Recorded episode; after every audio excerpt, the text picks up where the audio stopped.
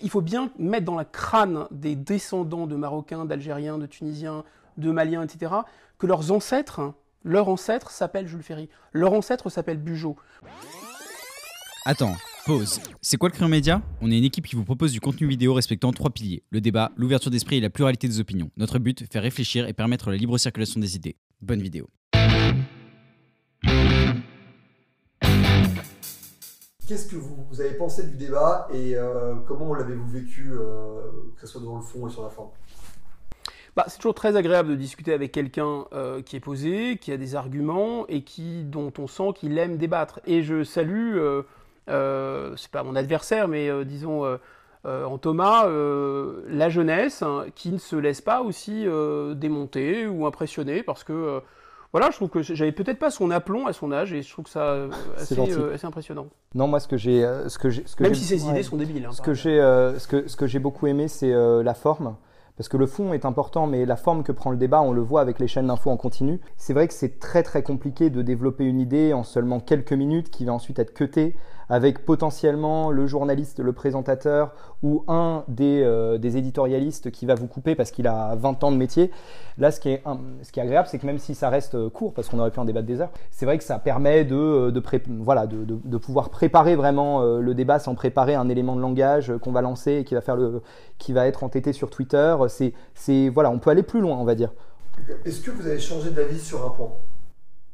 Bah, bah, euh, ce, dont je m'attendais pas, c'est que euh, vous parliez, euh, vous développiez vraiment la logique de la discrimination positive et du fait que on ait des frais de scolarité qui changent en fonction de la richesse des gens, parce que là où là où je vous suis un peu, c'est qu'effectivement, à la base, c'est pas une école de le faire c'est à l'État et à l'impôt sur le revenu.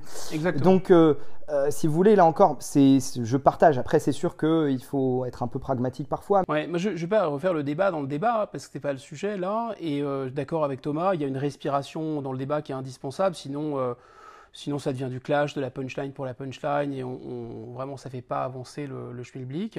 Maintenant, il me semble que euh, j'ai peut-être pas été très clair sur ce point euh, qu'a qu la gentillesse de souligner Thomas, c'est-à-dire euh, c'est une idée qui m'est propre effectivement, c'est que euh, j'ai l'impression qu'il y a l'utilité du voile de l'ignorance, c'est-à-dire qu'à partir du prenons l'exemple de vous avez les arguments de Bourdieu sur euh, euh, qu'avait repris euh, Sarkozy de manière un peu caricaturale, la princesse de Clèves, euh, on, a, ça, on s'en balèque, mmh. d'accord? Mmh. Pourquoi on s'en balèque? Parce que c'est un truc pour les bourges, lu par les bourges, écrit par des bourges.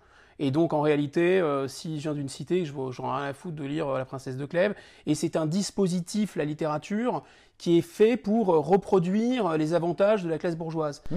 Mais en fait, il y a un voile de l'ignorance. Évidemment, ça ne va pas intéresser tout le monde. Évidemment, les enfants de la bourgeoisie vont être beaucoup plus facilement, vont avoir plus facilement accès à la princesse de Clèves. Oui, mais, oui, mais quand la mobilité sociale fonctionnait bien en France, il y a de bons élèves dans tous les milieux, y compris des milieux modestes, qui découvraient la force de la littérature, mais ça pouvait être des mathématiques ou d'autres choses, et donc qui se hissaient.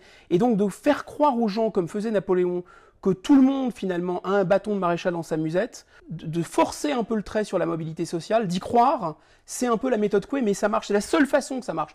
Euh, quel est, euh, à l'inverse, sur le point sur lequel vous êtes le plus en désaccord?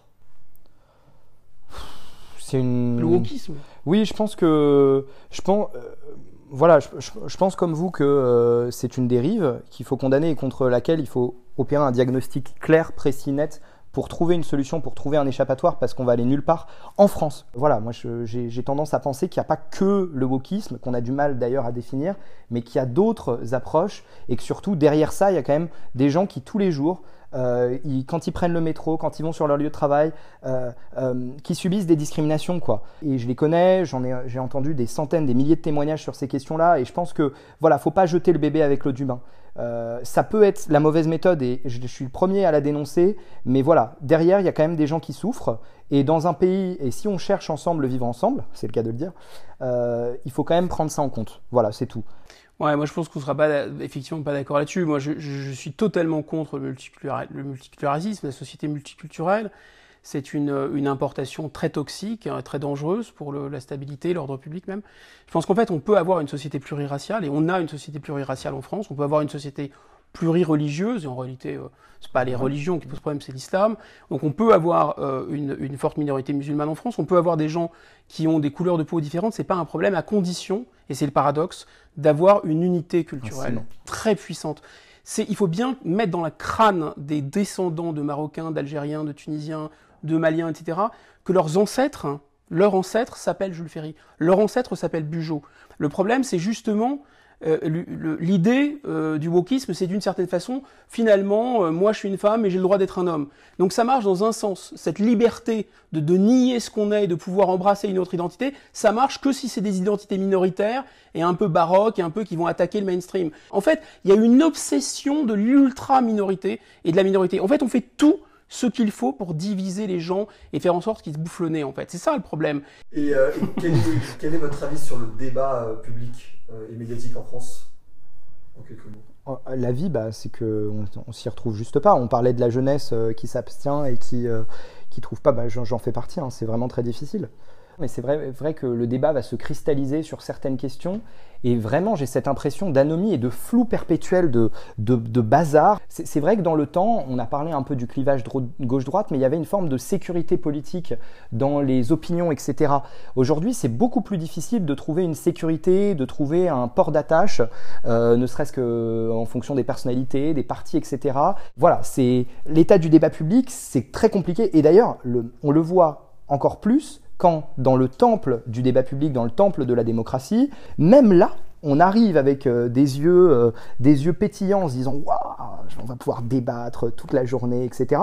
Et on se rend compte que pour beaucoup de gens, bah non, on n'est pas, pas là pour ça, quoi. C'est une sorte de pyramide de Maslow politique. C'est-à-dire que euh, moi, je suis très sensible aux enjeux économiques et sociaux. Je pense que la question de l'Union européenne, c'est un peu un éléphant dans, le, dans la pièce. Enfin, c'est massif. C'est à connecter, ce qu'on ne fait jamais avec la question de l'assimilation. Jamais je ne ferai un pays avec des gens qui ont euh, assassiné 6 millions et demi de personnes. Jamais. Vous savez, le, Napoléon des Allemands, il a été cramé avec un lance-flamme par un soldat soviétique dans un bunker. C'est ça la réalité. Être allemand, les gens ne comprennent pas ce que c'est. Il y a un rapport à l'histoire, il y a un rapport à la puissance qui est normal quand on est allemand. Je ne leur jette pas la pierre, j'ai beaucoup d'admiration pour ce que les Allemands ont fait et la manière dont ils sont démocratisés après 45.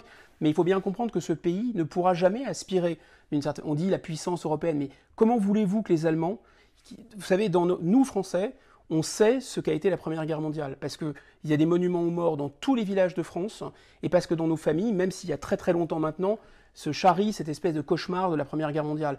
Les Allemands, ils ont eu la Première Guerre mondiale, qu'ils ont perdue, et ils ont eu deux fois et demi en nombre de morts. La Première Guerre mondiale, c'était la Deuxième Guerre mondiale. Donc, si vous voulez, il faut bien comprendre ce que c'est qu'être allemand, et en réalité, la vérité de l'Union européenne, c'est que c'est une piscine purificatrice pour peuples qui ne veulent plus de puissance, qui ne veulent plus faire la guerre, qui ne veulent plus se défendre. Et donc, on nous raconte que la France est trop petit, et que maintenant, il faut se mettre avec un club d'alcooliques anonymes ensemble, s'attacher les uns et les autres pour se faire baiser par la Chine et les États-Unis. Évidemment que vous n'assimilerez personne dans ces conditions. Ces questions-là de l'Union européenne, des questions économiques et sociales, du fait qu'on ait les pieds et poings liés, qu'on ne puisse pas se battre à armes égales contre la Chine et les États-Unis, ce sont des questions devenues secondaires, parce que dans la pyramide de Maslow politique, je dirais la raison d'être centrale d'un État, c'est de garantir la paix. Or, le problème, c'est que cette montée de l'insécurité n'est pas qu'une montée de la délinquance due uniquement à des injustices sociales et économiques ou due à de la criminalité classique. On sent bien qu'il y a une dimension identitaire non dite, peut-être inconsciente là-dedans. Et donc c'est- parce que les Français sentent que ça peut partir en sucette qu'ils sont, ils, considèrent que cette question de l'identité, parce qu'on nous dit oui, mais vous avez des obsessions, etc., c'est obsessionnel. Non, c'est parce que la première question politique à régler, c'est la paix. Il faut que la paix revienne, il faut que la stabilité revienne. Après, on peut débattre de plein d'autres choses, mais c'est un prérequis d'une certaine façon. Et la dernière question de, de- de- de ce format, euh, qu'est-ce que vous évoque la phrase trace tes contours C'est le slogan du média.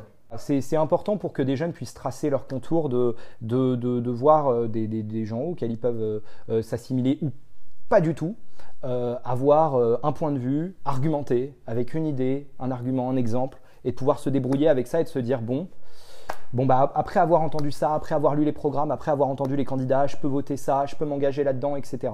Moi, je trouve que vous avez trouvé un créneau intéressant parce que euh, moi, j'aime beaucoup Régis Debray, c'est un de mes maîtres. Il y a cette expression que j'adore, il dit c'est l'effet jogging, c'est-à-dire moins les gens marchent et plus ils courent. Bah, il faut compenser, quoi.